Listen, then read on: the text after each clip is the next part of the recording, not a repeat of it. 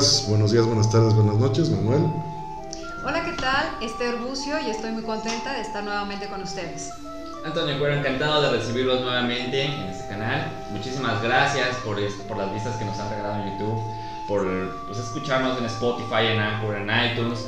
Eh, de verdad estamos muy agradecidos, les mandamos un abrazo enorme y bueno, hoy estamos de materiales largos, hoy tenemos un gran invitado, es el maestro Abraham Bastida y me permito eh, hacerles un reconocimiento a la trayectoria que he estado haciendo y entonces aquí vamos, ¿vale? Él eh, hizo la licenciatura en Derecho por la Universidad Autónoma del Estado de México con especialidad en Finanzas Públicas. Maestro en Derecho Judicial por la Escuela Judicial, Judicial del Estado de México. Licenciado en Psicología de la Conducta Social. Egresado de la Universidad de las Américas. Profesionalmente ha sido juez, funcionario público en el área de derecho de diversos organismos e instituciones, así como la iniciativa privada siempre en el mismo campo así como conferencista, escritor, conductor de radio, asesor y participante en innumerables proyectos sociales de interés común. Sin más que decir, vamos a darle un, un, aplauso maestro Abraham y pues lo dejamos, los dejamos en voz de él. Bueno, pues gracias por la invitación en primer lugar. Me da mucho gusto que en estos días festivos tengamos un sistema como como dice por ahí un presidente, en las benditas redes sociales que nos permiten estar en, pues prácticamente en todo el mundo y que Toluca sea un pionero. Toluca curiosamente siempre ha sido un pionero de diferentes proyectos. Ya platicaremos de eso. Este, me da mucho, mucho gusto y es un placer estar con jóvenes talentosos de esta ciudad. Gracias.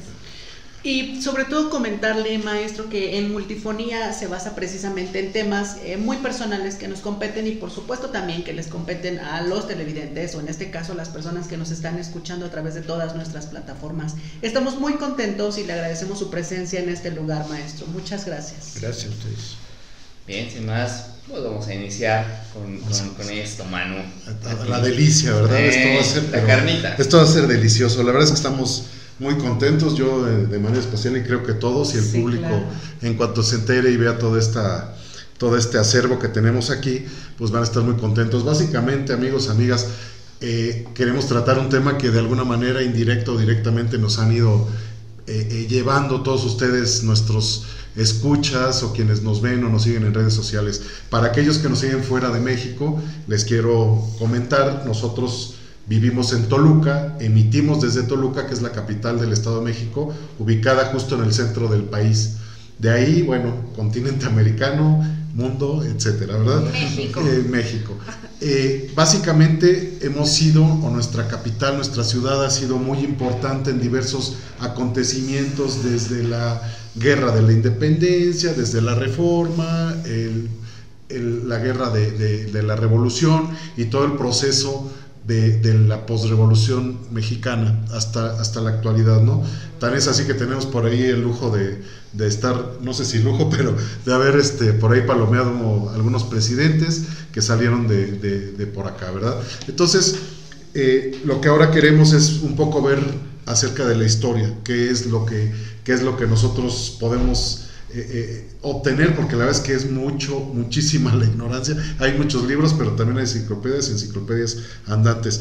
Teníamos más o menos como una estructura, maestro, que nos, nos, este, nos propone usted respecto a, cómo es la historia de este, de este Toluca. Y creo que sí es muy importante saber, por ejemplo, cómo en dónde nos ubicamos, dónde estamos geográficamente. Sabemos que somos un valle, porque se le llama el Valle de Toluca, pero le dejo la palabra que es más valiosa. Gracias, este, Manuel. Ah, hace rato mencionabas tú que los, la audiencia, los videntes y, los, y la audiencia eh, estaban eh, viéndolo, eh, me lo comentabas fuera del aire, estaban viéndonos desde Arabia, en fin, países de este de este corte tan lejanos a nuestra realidad, decía Humberto Lira Mora. Bueno, yo creo que lo primero que debemos hacer para efectos de nuestros amigos de la audiencia es tratar de autoubicarnos. ¿A qué es Toluca? Miren, en el México prehispánico había dos hegemonías, yo diría tres y quizá cuatro. La primera fueron los olmecas que se quedaron en Veracruz, hicieron unos ídolos muy monstruosos, muy grandes. Eh, seguramente estaban por Veracruz pues, por la lluvia, por, las condiciones de la atmósfera. ¿no? Posteriormente aparece la cultura de Teotihuacán, que bien a bien no se ha sabido eh, dónde, dónde y cómo apareció y desapareció. Esa está en el Estado de México. Y después aparece la cultura tolteca. Eh, la cultura tolteca se considera lo que sería para los romanos la cultura griega, es decir, eran los, los cultos, los, los que hacían eh, los pensantes, digamos, en tanto, en tanto los aztecas y su gente de, alrededor del lago, pues eran los guerreros, ¿no? Es decir, el otro día una persona me preguntaba que por qué se hacían las guerras. Pues las guerras es una forma de adquirir dinero y es pirataje al final del día. ¿no? Bueno, entonces en eso aparecen eh, entre los primeros habitantes, fíjense que me he estado dando cuenta de cosas muy interesantes. En el valle de Toluca, que está, digamos, al poniente de la Ciudad de México, 60 kilómetros, es un valle muy alto. Eh, no sé, creo que son 2.409 metros sobre el nivel del mar, una cosa así. Y tenemos por suerte de tener el único volcán al que se puede llegar en carretera. Y que le dicen el señor desnudo porque a veces tiene nieve y a veces no tiene nieve. Y a veces lo deforestan y a veces no lo deforestan. Bueno, después teníamos o tenemos, no sé qué será ya, un río, que es el río Lerma. Eh, con el río Lerma, eh, como ustedes saben, las culturas luque, eh, no, este, de lagunas, vamos, se forman pues, con charcos, ¿no? no son lagunas tipo Pátzcuaro, tipo eh, tipo Xochimilco, son humedales entonces, los matlacincas, que fue la, cultura predominante, la cultura hegemónica, vivían del agua. Por eso lugares como Toluca este, hacen sombrero, en San Andrés Contitlán, en este tipo de lugares se hace sombrero porque había tule. Hay un libro que se llama Toluca Cultura Alimentaria, doctora, que, este, que habla de que comían naturalmente pescado.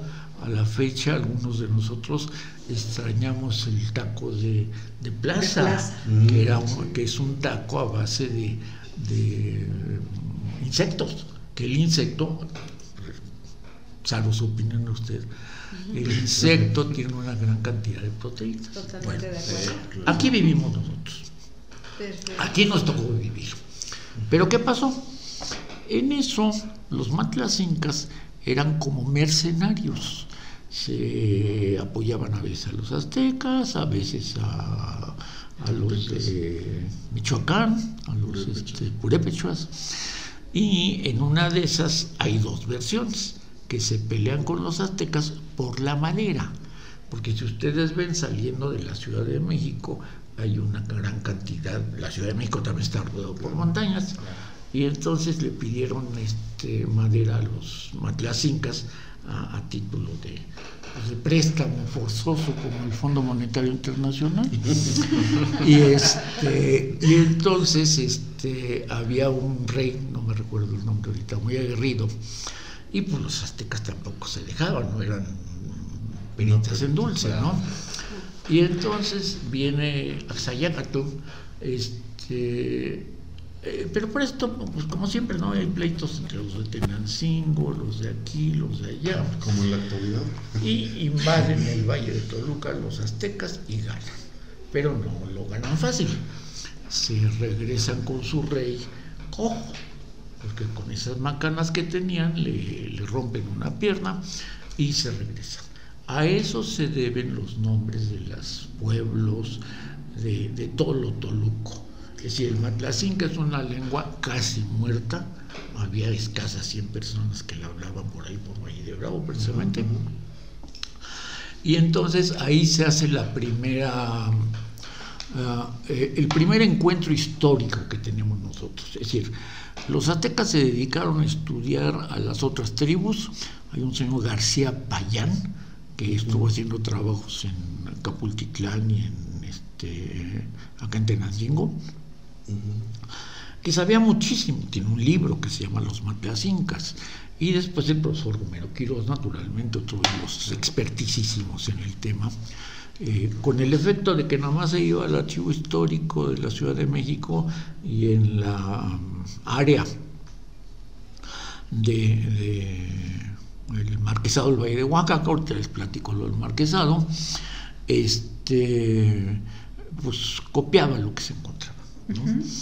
este, esto, hasta aquí queda lo de los matlacincas y nada más para cerrar este, este Entonces, episodio. eh, Toluca, Toluca es un pueblo matlacinca desde sus inicios. Sí, desde sus sí, inicios. sí, por ejemplo, tú que eres de Morelia, Ujú. ¿tú conoces un lugar que se llama El Chaco? No, Sí, es un pueblito que está a la entrada de Morelia, a mano izquierda. Charo. Charo, Charo. Charo, sí. Charo es matlacinca. Porque el rey Purépechua se lo regaló a los matlacincas a cambio de unos servicios. Y entonces en Charo hablaban matlacinca. Wow. ¿sí?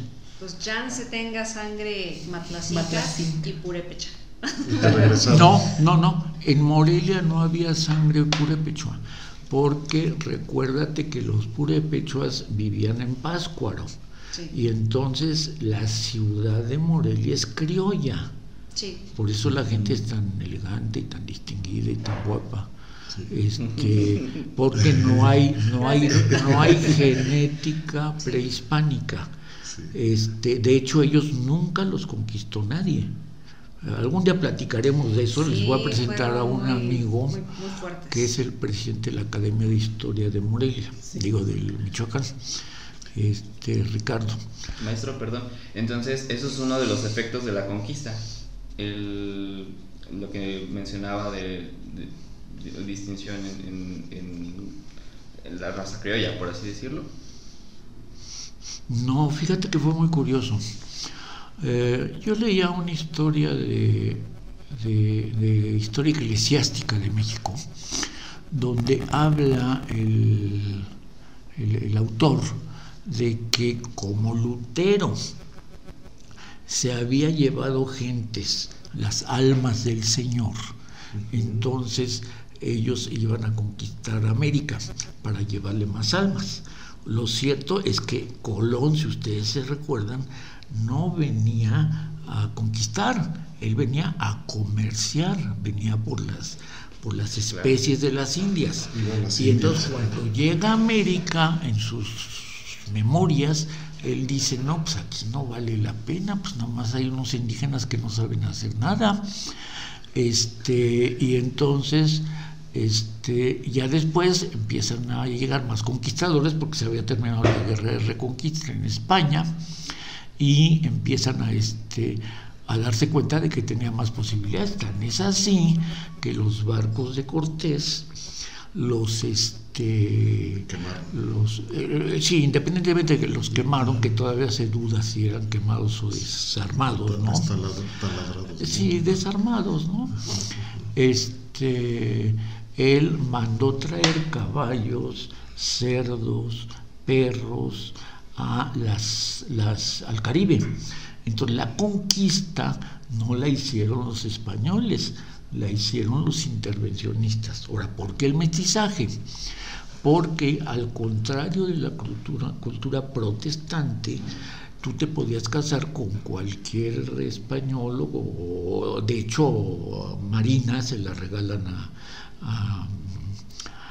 a Cortés, pero en plan no de casamiento. Él la casa después con dos personas más, no me recuerdo ahorita cómo se llaman. Y este, entonces él propicia que se haga mestizaje, pero por el asunto religioso. Es decir, a mi juicio la religión interviene muchísimo, no solo en todo el siglo en todo el siglo eh, de la conquista. Y ahorita les platicaré eh, la historia de, cómo Cortés se involucra con Toluca. Oiga, maestro, yo sí tengo una y sí me voy a meter aquí un corchete en paréntesis para preguntarle, porque yo creo que es un tema de actualidad, acaba de ser el 12 de octubre, y ahí en nuestra tradicional glorieta de Colón en la Ciudad de México quitaron la estatua de Colón por temas de redes sociales, no sé qué, qué opinión le merece. No, como, siempre, qué bueno que me preguntas eso, porque a mí se me estaba ocurriendo, hace rato me enseñaste la, la, lista de institutenses este, distinguidos y mencionas a Lorenzo de Cebala. Mira, la historia es pues también es ideología, ¿no? Y además es mentira y además es cierto una parte, además no sabes las reales motivaciones. Entonces vámonos a regresar al siglo XVI. Venía un sujeto de, de genovés, ¿no? Eh, que dicen, nos decían, porque nosotros somos de la historia oficial, por lo menos yo, este, nos decían que, había ido a ver a la reina y que el cura este que lo protegía no sé qué, y que le habían sacado una lanita a la reina. No sé. Yo he leído últimamente, digo, yo no quiero ni imaginar si a López Obrador le pedimos para una nave espacial, no, lo ¿no? Eran tres carabelas que según un documental de YouTube, que seguramente ustedes ven, este, dice que dos naves las puso la gente del puerto de Palos y una nave la puso él. Pero después los reyes pues, tenían también sus necesidades, ¿no? Y tenían la costumbre de, asociarse con los exploradores si triunfaban. Entonces este cuate se hace como cinco viajes. Eh, yo me pregunto, bueno, pues a nosotros en qué, digo, nosotros es un decir, ¿no? Porque nosotros ya no existimos, ya no somos ni, ni, ni mestizos, ni indígenas, ya somos otra nación. Ahorita les comento por qué pienso que somos otra nación. Tenemos una identidad propia. Ustedes que son expertos en redes sociales se meten a YouTube y ven la cantidad de migración que hay a México, se considera el quinto país del mundo más o menos en economía, porque tiene un Producto Interno Bruto muy, muy amplio, ¿no? Entonces, el tema, regresando al tema de Colón, pues acuérdate que finalmente esto de, los monumentos a Colón debieron haberse hecho en la época en que en París se estaban haciendo también monumentos a X o a Z, ¿no? Entonces aquí se hace a Colón, pero paradójicamente no se hace a Hernán Cortés y tampoco a los sacerdotes, hasta que Yolanda Sentís hizo el de Fray Andrés de Castro por aquí, en el centro histórico, ¿no? Entonces, yo creo que esto es muy circunstancial, ¿no? Es decir, eh, es como si tú llegas a una casa antigua, ¿no? Que, que recién has comprado y ves el cuadro de la novia con el esposo, ¿no? Y, dices, este, dices, pues, ¿qué yo no conocí a esta gente, ¿no? Entonces, yo no quiero imaginarme, pues quizás al rato aparezca ahí Lázaro Cárdenas o Heriberto Enríquez o alguien del nacionalismo revolucionario, ¿no? y, maestro, eh, ¿quiénes fueron los que conquistaron o quiénes estuvieron interviniendo en la conquista ya aquí en, en Toluca como tal? Mira, estaba Hernán Cortés rodeando la Gran Tenochtitlán eh, y entonces mandó a hacer, precisamente con el desecho de los barcos, traían un carpintero. Fíjense qué inteligente de este hombre, ese, ese sí yo lo admiro. Este, en lugar de echarse para atrás y regresarse a Cuba, eh, que no podía porque estaba su enemigo, que ya era su enemigo, Velázquez, este, construyó unos bergantines que estaba yo viendo el otro día también en un programa documental, que eran como estas lanchas que hay en Pascuaro. Y este, pues que no eran bergantines, son unos lanchones como los de Xochimilco, ¿no? Sí. Y entonces un arcabuz en aquella época no le alcanzaba a pegar a una persona más allá de 50 metros. Sí tenía puntería. Entonces lo efectivo eran las espadas. Pero los aztecas tenían un sistema de guerra muy interesante. Ellos no mataban, tomaban a los prisioneros. Y ese fue un gran error, porque al tomar los prisioneros, este, no los mataban y los españoles sí los mataban. O sea, había dos, dos concepciones ahí de, del estilo de guerra, ¿no? Eh, y no los mataban porque después los iban a sacrificar, pero eso pues les mermaba mucho su potencia de fuego. Bueno, está Cortés y entonces llegan un grupo de otomís. Los otomís son de, de la carretera México-Toluca hacia el norte. Eh, San Andrés Coscontitlán, San Pablo Autopan, este, hasta Temoya exactamente. Y entonces van de chismos y le dicen a Cortés, oye, ya se están organizando los los este, los matlacingas para venir a ayudarles a los aztecas, que pues, ya les estaba costando trabajo. Y entonces Cortés manda a un señor de Sandoval a, a Toluca. Él, él, antes de la conquista pues no había estado más que de Veracruz a la Gran Tenochtitlán, y después estaba ahí de, de huésped, yo creo que ni le pagó a Moctezuma, estaba en el Palacio de Axayacatl, y este, hasta la Noche Triste.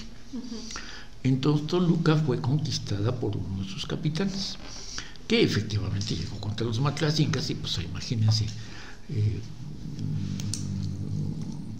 cómo eran ellos, cómo, cómo, cómo, guerreaban ellos, traían una onda y entonces este, de esas que se ponían aquí los, los eh, cargadores antiguamente.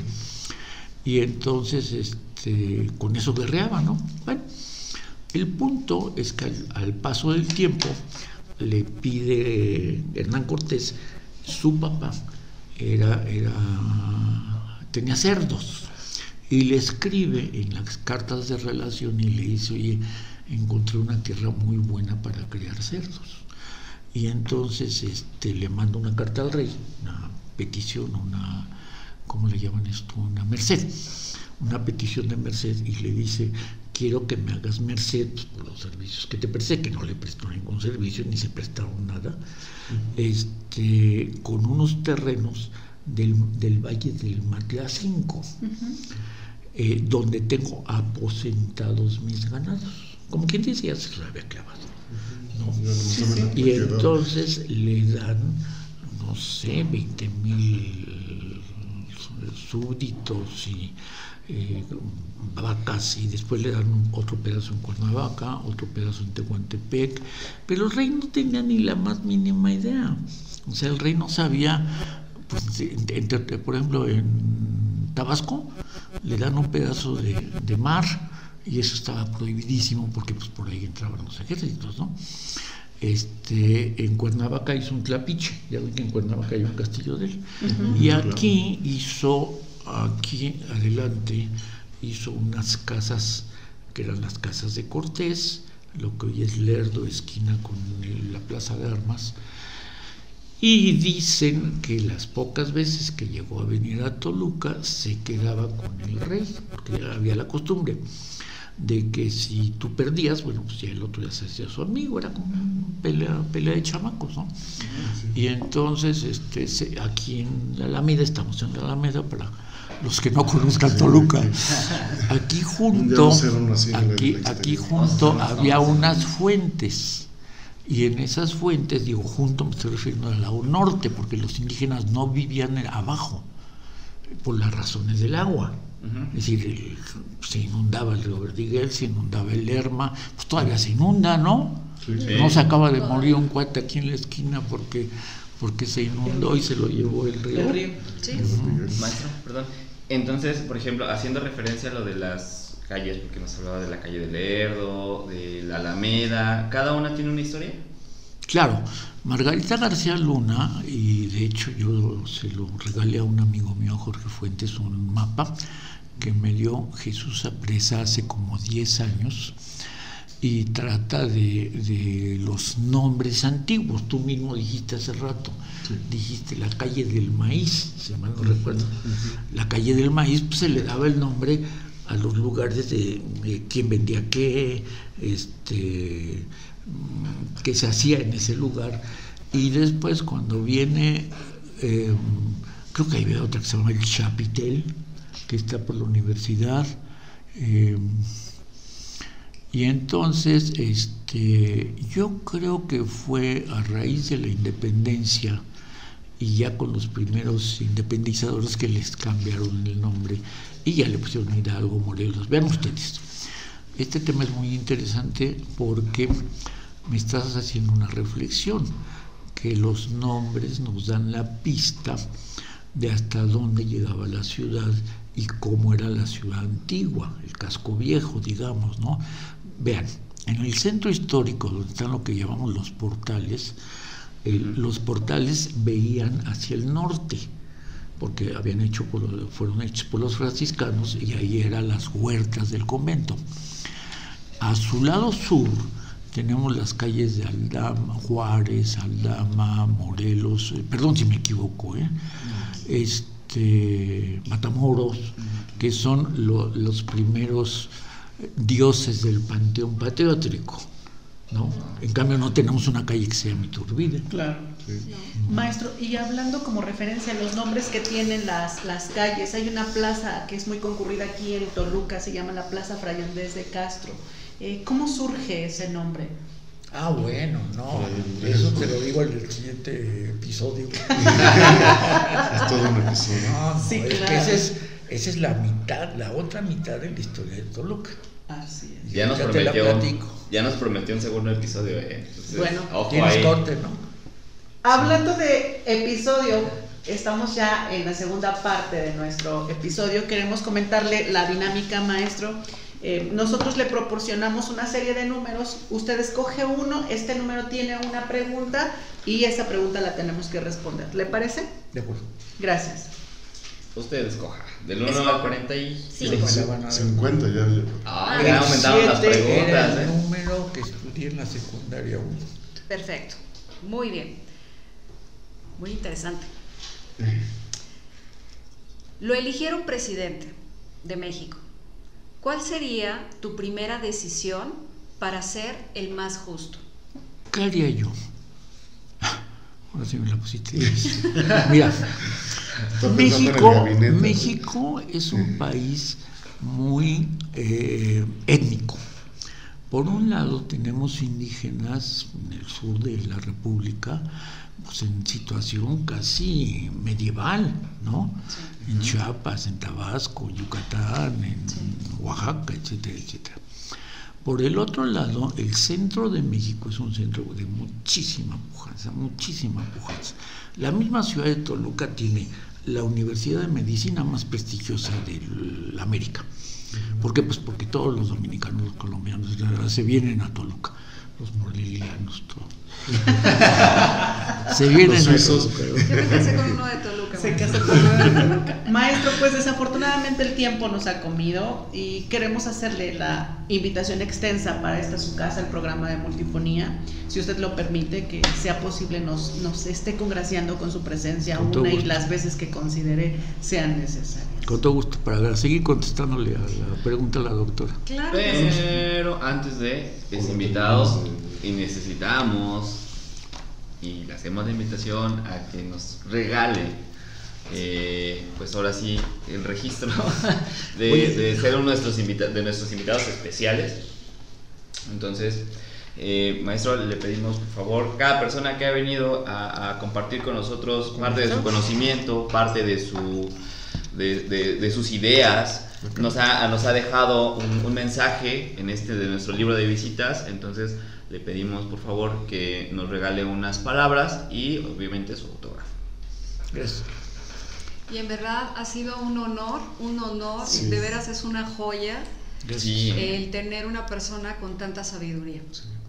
Sí, con tanto, tanto estudio y nos, nos cuántas este, leídas de libros nos ha este ya nos, dio tres clases. nos, nos, ahorró la, la, la, fatiga de leer unos libros y libros y libros desde la conquista la, prehispánica. Actualmente yo, yo soy muy lector, ¿no? Pero actualmente puedes leer, leer y ver por ejemplo, yo estoy admirado con YouTube, ¿eh? Sí. Este, pero por ejemplo anoche me puse a oír un libro que se llama El Día del Chacal, que se Ujú. basa en una película. Mm. Eh, Pues, es, recomendaciones. sí. Recomendación. Ah, ¿Cómo- cómo dijo que se llame? Libros, películas, Eso estaría increíble.